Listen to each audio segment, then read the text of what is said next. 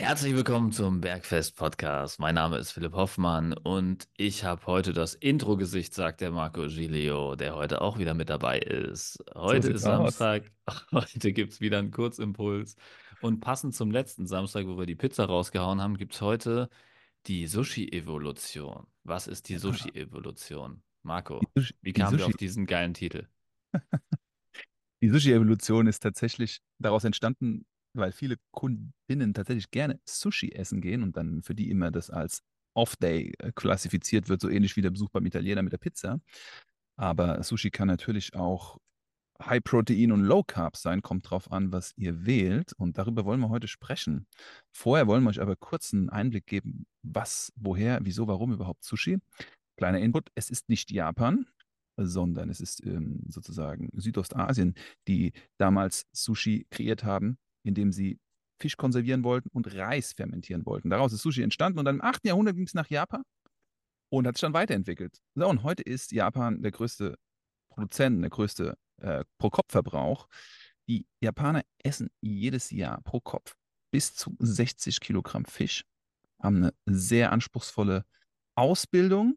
Da kann ich eine lustige Anekdote erzählen. Ich habe mal im Cocoon Club Frankfurt gearbeitet und wir hatten einen Sushi-Meister im Restaurant. Das Restaurant hatte einen Michelin-Stern und 18 Go-Milieu-Hauben. Es waren zwei Restaurants. Und Kawano Hirofumi, der jetzt im Städel-Restaurant im Holbeins unten im Keller Sushi macht, kann ich jedem nur empfehlen, hinzugehen.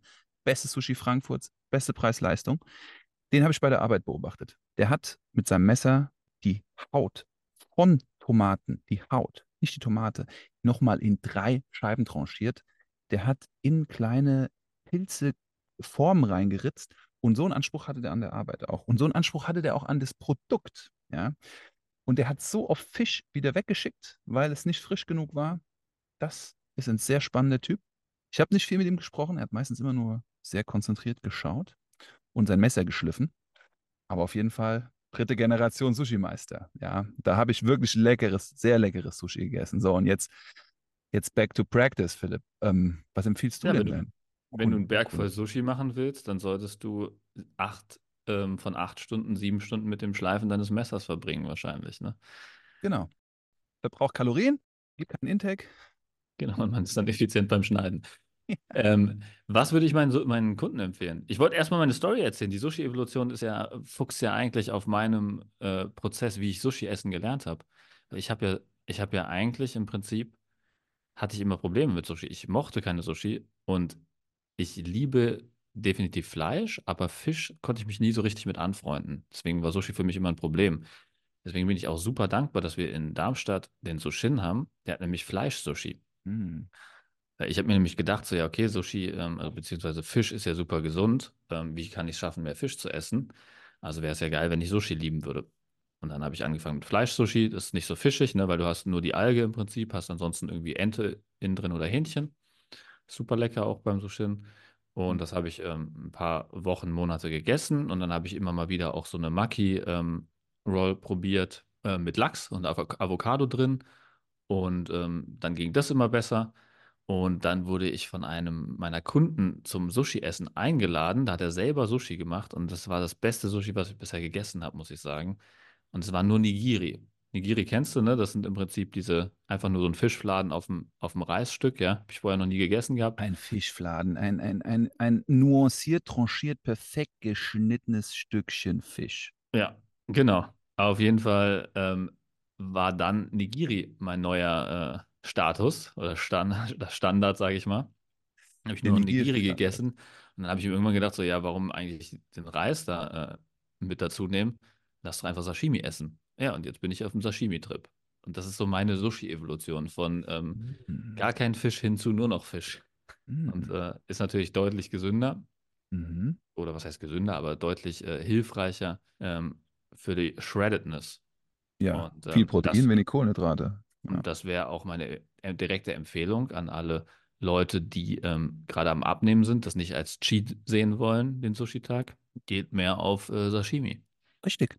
Und wenn ihr in einem guten Sushi-Restaurant seid, könnt ihr immer mit der Sushi-Theke auch sprechen, dass sie vielleicht ein Sashimi machen mit ein bisschen Gemüse dazu. Na, wenn der Fisch alleine für euch zu arg ist. Ähm, Es gibt Ja, ich das hätte jetzt auch unter meinem Sashimi Zucchini, äh, ähm, so Zucchini, ähm, wie soll ich sagen, Su- Sudels waren es eigentlich fast, ja. Mhm. Hm. Super lecker. Hm. Das, ähm, es gibt ein Restaurant in Frankfurt, das ähm, auch sehr bekannt ist für Sushi. Genug Werbung gemacht. Es reicht, wenn ihr mal ins Holbeins geht, zum Kawano Hirofumi unten ins Untergeschoss. Die anderen Restaurants, die wollen wir jetzt hier nicht branden. Auf jeden Fall in diesem anderen Restaurant ähm, gibt es einen Salat. Es ist ein, ein äh, Sashimi-Salat. Also auf diesem Salat liegt Lachs, Aal, Tuna, Tintenfisch. Ah, Es ist ein, ein wahnsinniger Salat. Der ist so lecker. Der ist mit vielen anderen verschiedenen Kräutern und Kernen noch gestattet. Und sowas gibt es auch. Ne? Also wenn muss, kann, kann man auch im Sushi-Restaurant essen. Dazu einen schönen Weißwein. Läuft die Ja. Sache. Hey. Gut, ich, ich, ich meine, was man halt eher vermeiden sollte, sind halt diese frittierten Dinger. Ne? Das sind halt so die, die halt Oh. den, die schlechtesten Nährwerte haben auf jeden Fall. Und ähm, dann halt, je mehr Reis, desto mehr Kalorien hast du halt automatisch mit dabei. Ne?